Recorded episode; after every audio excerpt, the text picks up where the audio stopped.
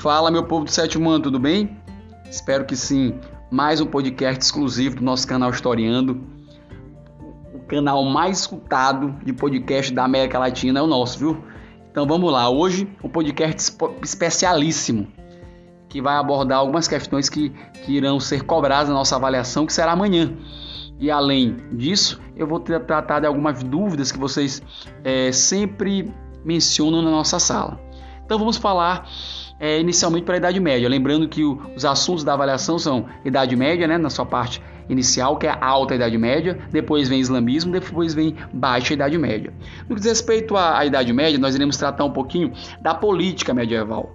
É, devemos lembrar que na Idade Média o poder era dividido, o poder era descentralizado, o poder era fragmentado. Por que eu falo isso? Porque quem tinha o poder nas suas mãos eram os senhores feudais, que eram os proprietários dos feudos. Um detalhe interessante: o rei existia, existia, mas quem tinha o poder na sua mão eram os senhores feudais, proprietários dos feudos. Devemos sempre lembrar disso, poder dividido. Feita essa, essa análise, é interessante eu trabalhar um pouco sobre a sociedade medieval. Sociedade medieval nós trabalhamos muito e vocês sempre me perguntam algo sobre nas nossas aulas online. Nesse sentido, a sociedade medieval ela é tripartida, ela é dividida em três partes. Uma sociedade conhecida como sociedade de ordens, porque existe pouca mobilidade social, ou é quase impossível ocorrer mobilidade social. E quais são essas três, essas três ordens? Primeiro é o clero, que é responsável unicamente por orar.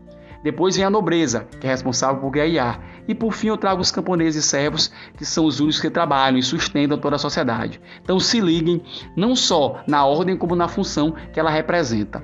Nesse sentido, quando eu falo que camponeses e servos trabalham, eu preciso lembrar das obrigações servis, ou seja, das obrigações que eles tinham diariamente, ou semanalmente, ou mensalmente. Nesse sentido, as três principais são, são as seguintes: corvéia, talha e banalidade. Repetindo, corvéia, talibanalidade. O que é a corvéia?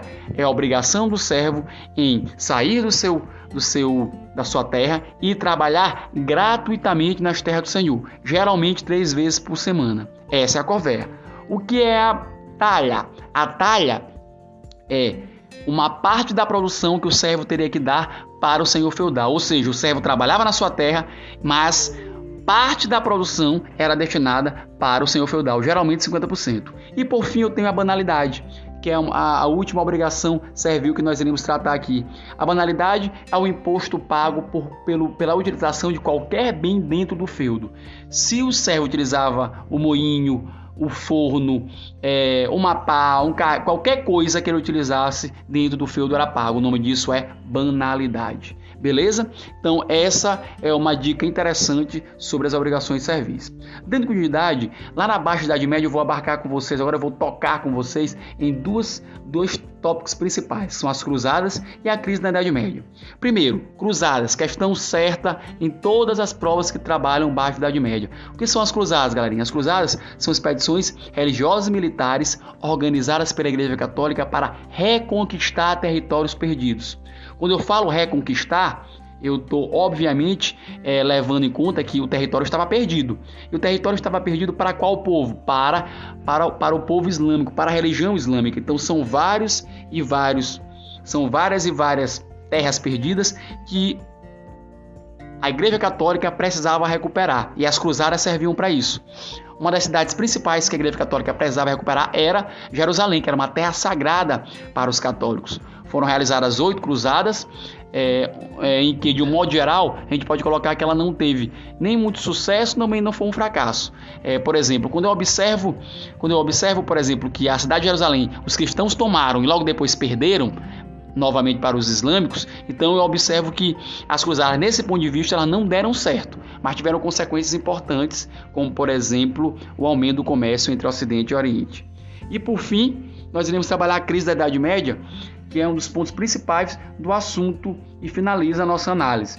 A Idade Média ela é finalizada com a famosa trilogia do século XIV. O que é a trilogia do século XIV? Três coisas aconteceram para findar a Idade Média, para colocá-la em crise: a peste, a fome e a guerra.